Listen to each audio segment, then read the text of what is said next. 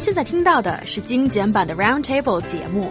想收听并下载一小时完整节目，请关注我们的微信公众账号 EZFM Roundtable，然后发送关键词“完整版”获取下载方式，或者直接下载轻松调频 App。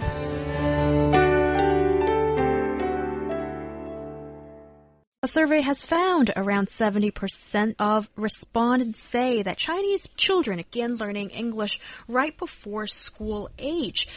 And of course, we want to know if that is a good time to start learning a foreign language. Guys, let's start with the survey and its results first. Does it make any sense to you? Uh, I think, well, um, 59.4% of respondents uh, started learning English between the ages of three and five, uh, while 7.8% of those surveyed began studying before the age of three. This, I think, that figure is the one that worries me slightly, because um, this is uh, learning another subject, which I'm guessing that they would not necessarily need in daily life. I'm making a distinction there because where I come from, uh, a lot of people learn two languages at the same time. Uh, in the home, and they use both languages uh, together equally. So perhaps they might walk out of in the home. They'll use one language. They'll walk to the shop and use a different one.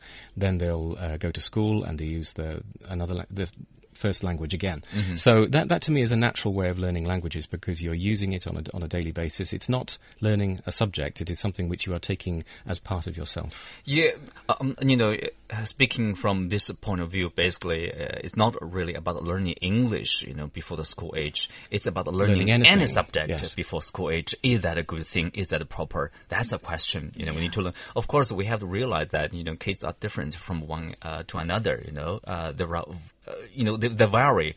Uh, so some kids probably they are they have this uh, language aptitude. Probably it's easy for them to pick up a new language, you know, by watching TV or by listening to stories. It's easy for them. for others, probably you know, maybe later stage uh, is is better for you to pick up a new language. But in general, I think uh, there's a bit overemphasized for Chinese parents in terms of uh, having their kids to learn uh, English or other subjects. But why are Chinese parents so eager in pushing their kids to start learning something from the tender age of three? You know, how well, is that? Well, I, I, think it's based on this. Um, um, popular understanding, which is not necessarily meaning uh, correct. You know, like the earlier the better, right? it's like uh, you are uh, in, in the competition. Uh, you know, you start first, so you somehow gain advantage here. Well, it's, it's about parents wanting the best for their children, and I guess they feel that learning English is going to give them a good start. They're going to have to learn it at some point anyway, I guess, aren't they? Because they That's need it true. later That's on. They need to pass an exam before true. they get anything else. Mm. So I, I, can understand that. Uh, I think I saw a survey somewhere that suggested that if you are learning a language, if you if you start learning two or three languages at the same time, you'd never really get the depth of any one language. There's only so much that you can take in. So it may look good that you, maybe you're bilingual or trilingual, but it, the the depth of the language is is not as much as if you were just studying the one or learning one. Well, uh, uh, definitely, uh, I I tend to agree with that because you know, um, I mean, it takes a lot of time to learn another language. Uh, uh, if you are learning a third language, definitely you don't have enough time to go deep in your native language in the first language, uh, say reading literature. So the first language history. is going to miss out, I think. Yeah, to yeah. miss out to, to, I mean, sacrificed to some degree, and also learning two languages at, at, at, same time. You know, also you, you can see for the kids who are basically receiving two languages, you can see they are reacting to any language. Usually they're a bit slower than their peers. Uh, but ultimately, you know, as time goes on, they will pick up. Uh, basically, they will have a good command of both languages.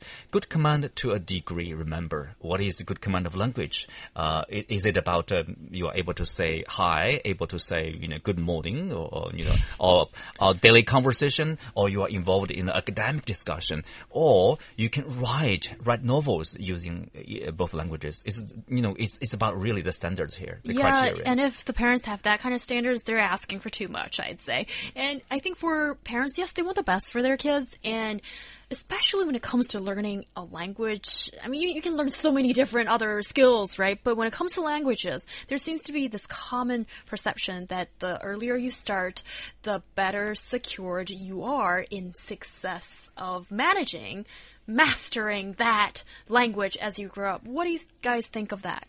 I, I think so. In a sense, that's right because you know a, a lot of research have shown that you know if you want to learn a language, probably the younger age uh, is a better choice than say you start from uh, at the age of twenty. Yeah, but I. What What do you think, Bob? Well, I was going to say that uh, they, I think they've done, again, I keep on quoting studies that I don't know the name of, but I'm going to say them anyway. That uh, one, they've decided that if you learn a language, it actually helps you learn other things because you are learning something which it has a, a flexible structure. But also, if you learn maths, which has a, a defined structure, then that helps the brain. So um, I would always say I, I'd like to see um, you know kids in primary school first the first school that they go to learning a language, and I'd like to see them learning um, mathematics as well, because I just think that those are two things that will put them in, in a good place for the rest of their lives, for the rest of their education. Yeah, I think actually uh, what I was trying to get at was if you start early, would you be able to get that success, that language? Is, and actually, the answer is no for me. As uh, actually, I've done a little bit of my own research and surveying around people that I know who um, started learning a foreign language when they were very young, often because their parents were working in a different country, so they brought their kids with them. And yes, like when kids, when you are so young, when you're at three or four years old, you're just starting that language acquisition process, and there, our brains work like sponges, and it's so easy to take it in. But is it so easy to keep it? That is a completely different story. So more importantly, it is about as you grow up during the process of that, you still study really hard Keep on.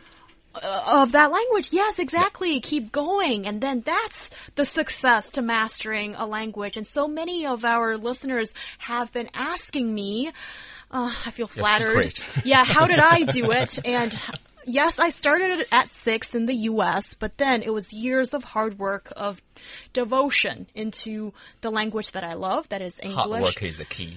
I guess so. And also, you know what? Listening to Roundtable. and that's how you improve. And maybe one day you can even become a host on an awesome show called Roundtable.